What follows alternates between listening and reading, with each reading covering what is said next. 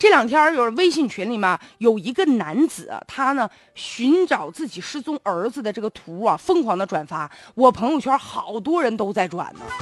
他说他儿子是二零零四年的六月份出生的，二零一二年在河北家门前被别人给带走了。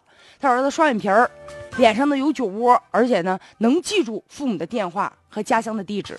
这消息一传开啊，一开始很多人就很同情，说你看这爸爸，咱帮一把吧。但也有人就质疑了，说不对吧？说他家孩子二零一四年丢的，现在信息才发布，都多少年？四年了。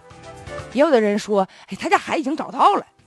其实很快，警方介入调查了，确认什么呢？这孩子真没找到，这事儿是真的。看来我们还是继续帮帮他吧。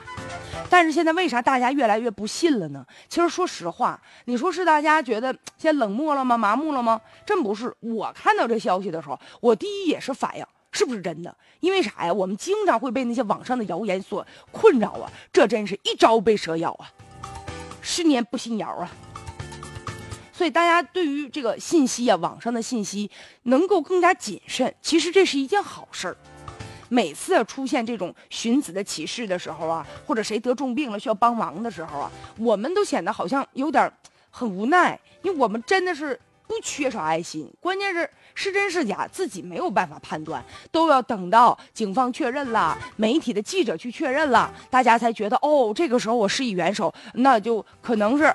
我就不会上当受骗了，但这个时候可能呢已经错过了最佳的时机了，所以咱们能不能一开始就建立一个验证的一个机制？你比如这次寻子的这个信息，就是记者找到的公安部门，然后去查询的。那这个公安部门如果之前就能够未雨绸缪啊，主动的去了解这样的事儿，然后通过一个什么途径发布一下，说这些信息是真的，我们有所甄别，是不是能给这样的父亲更好的帮助呢？